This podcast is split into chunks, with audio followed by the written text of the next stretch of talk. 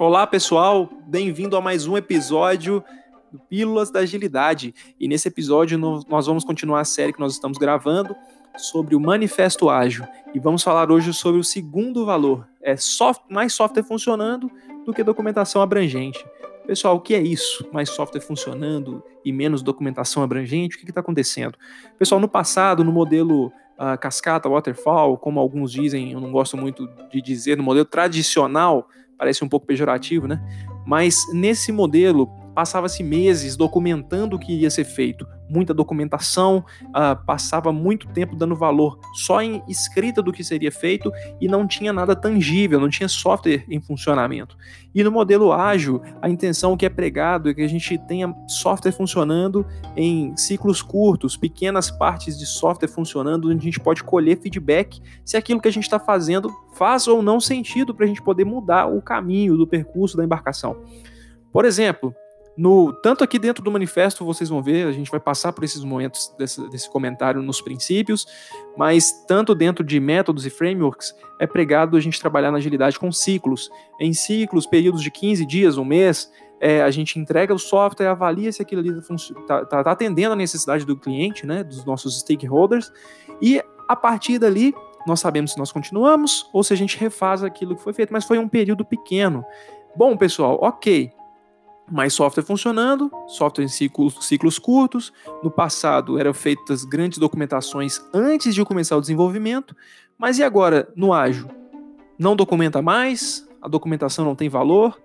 Eita, isso aí é complicado. Na verdade, esse ponto é muito importante nós entendermos que a documentação ela não foi abolida. A documentação precisa de acontecer. É, a gente não dá valor para ficar perdendo muito tempo no início do desenvolvimento do projeto documentando. Mas aquilo que nós fizemos é importante estar registrado como foi feito, como foi desenvolvido.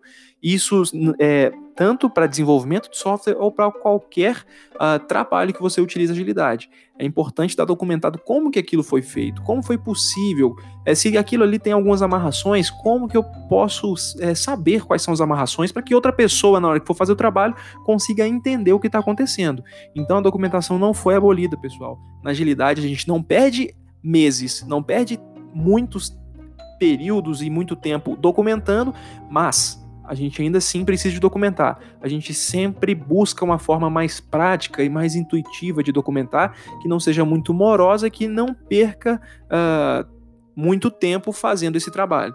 Então, pessoal, documentação ainda existe, documentação ainda é importante, ela só não é mais uma etapa que é dedicada por longos tempos, e aí eu passo aí seis meses documentando, às vezes aquilo que eu queria fazer já não tem nem mais valor, né? Que o mundo, como tá volátil aí, a gente não consegue nem prever o que vai acontecer daqui a uma semana, que dirá pensar que eu vou passar seis meses documentando. Espero que eu falei bastante aí sobre isso, acho que eu fui bem redundante aqui, mas a intenção é deixar claro para vocês qual que é a intenção de documentar ainda assim no ágil. Beleza, pessoal? Obrigado mais uma vez e vamos para o próximo episódio que a gente vai falar do terceiro valor do, do, do Manifesto Ágil. Espero que vocês tenham, tenham gostado e tenham entendido e aprendido. E eu quero que vocês acessem nosso site praticaagil.com.br, nossas redes sociais, arroba praticaagil no Instagram, Twitter, Facebook e estamos aí no Spotify. Valeu, pessoal. Até a próxima.